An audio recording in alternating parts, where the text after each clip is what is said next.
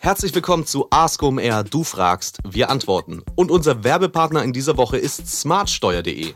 Smartsteuer digitalisiert den analogsten Prozess Deutschlands, nämlich die Steuererklärung, und macht das so einfach wie nie, sodass man sie online oder mobil einfach machen kann. In 20 Minuten kann man sich so 1069 Euro durchschnittlicher Steuererstattung zurück aufs Konto holen. 500 Millionen Euro schenken die Deutschen dem Staat durchschnittlich jedes Jahr, weil sie ihre Steuererklärung nicht machen. Dabei war es eben noch nie so einfach wie jetzt, dank Smartsteuer, dem Marktführer für Online-Steuererklärungen. Und die haben nun ein neues Produkt auf dem Markt, nämlich Smartsteuer Express. Das schreibt man wie Express nur ohne E, also X-P-R-E-S-S. Die Lösung für alle Ganzeiligen, konzentriert aufs Wesentliche, einfache Fragen und schnelle Steuererstattung. Also nicht über Steuern meckern, sondern Steuern wiederholen. Einfach ausprobieren. Die Nutzung ist ohne Registrierung oder Bezahlung unverbindlich möglich. Download euch jetzt die App aus dem App Store Smart Steuer Express oder geht auf smartsteuer.de slash omr und nutzt den Gutscheincode OMR19. Viel Spaß! Ask OMR. Du fragst, wir antworten. Herzlich willkommen beim OMR Podcast Ask OMR. Euer Podcast, wo es Fragen und Antworten gibt. Eure Fragen, unsere Antworten. Mir haben geholfen bei der Erarbeitung der Antworten unsererseits der Kai Rieke aus Berlin und der Erik Siegmann aus Hamburg. Wir freuen uns, wenn ihr Fragen einsendet, dann haben wir Stoff, den wir bearbeiten können, um neuen Podcast-Content für euch zu machen.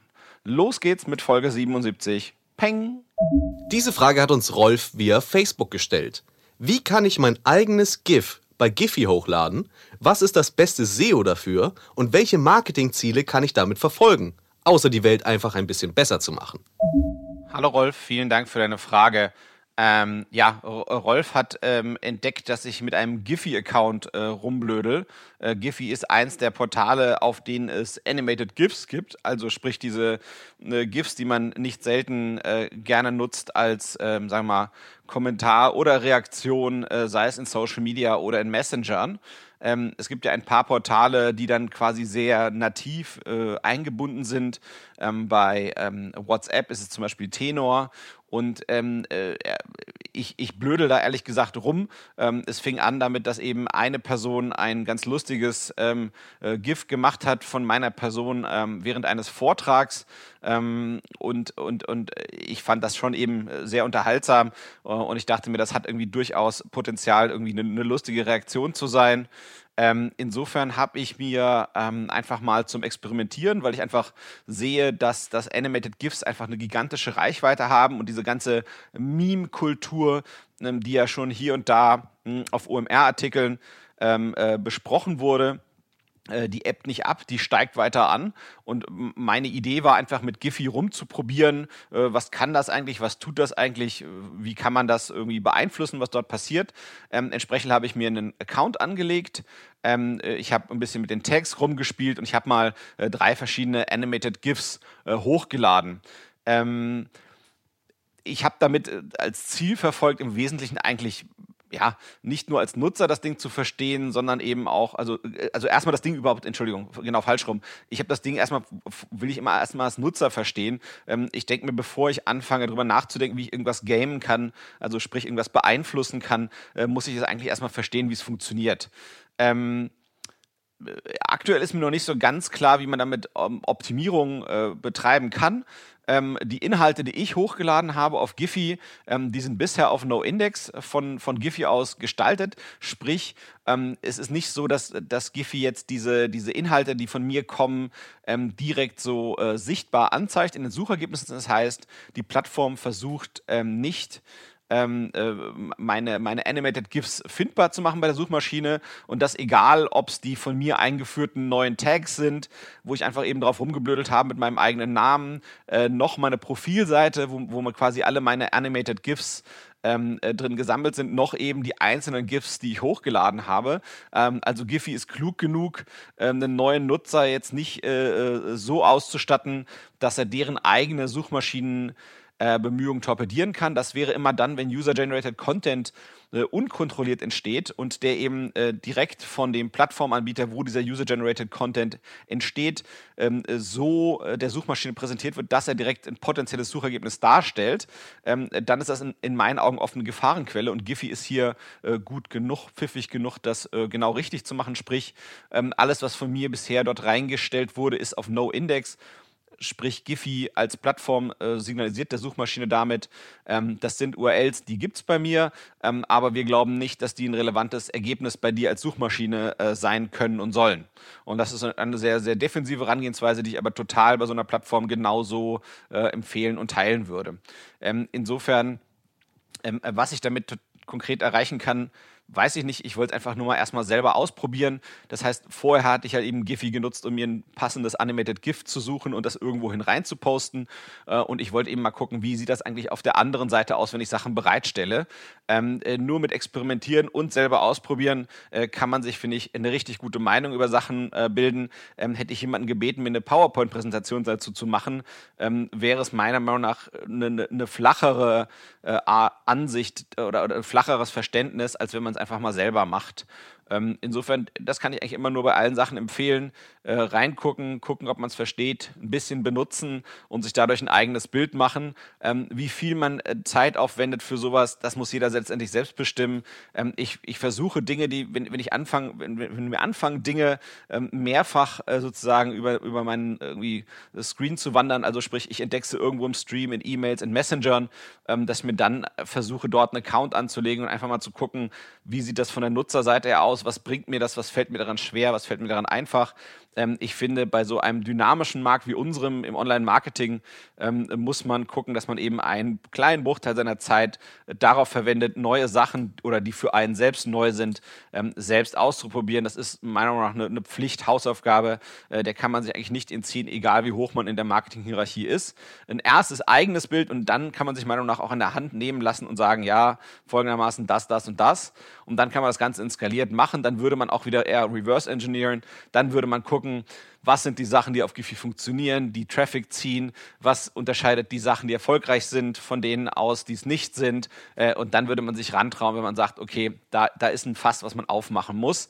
Dann ist das eher so, so ein Top-Down äh, oder, oder so eine, sagen wir, eher eine nüchterne seitliche Perspektive, die man versucht anzunehmen, wenn es keine öffentlichen Informationen dazu gibt. Aber mein Ausprobieren ist letztendlich so ein ganz klassischer Bottom-up-Approach einfach mal klitze, klitze klein anfangen zu fuddeln, gucken, was passiert, verstehen, was die Effekte davon sind und, und ja, wie sich das eben in, in der Suchmaschine so darstellt, was dort passiert. Ich hoffe, es hilft weiter, Rolf, und du kannst nachvollziehen, dass das, was ich da gemacht habe, nicht total irrational und nur Schabernack ist. Die nächste Frage kommt von Timo und ist etwas länger. Deswegen brauche ich noch einen kurzen Schluck Gerolsteiner, bevor es losgeht. Wir möchten für ein Unternehmen eine internationale Title Tag Guideline erstellen und testen dafür derzeit, welches Format die besten Klickraten hat. In einem zweimonatigen AB-Test mit über 1000 Produktseiten untersuchten wir bereits, ob und an welcher Stelle unsere Brand nebst Länderkürzel im Page-Title stehen soll. Wir überprüften hierbei nur die Klickraten auf unseren Produktbrands, wo wir grundsätzlich Platz 1 ranken.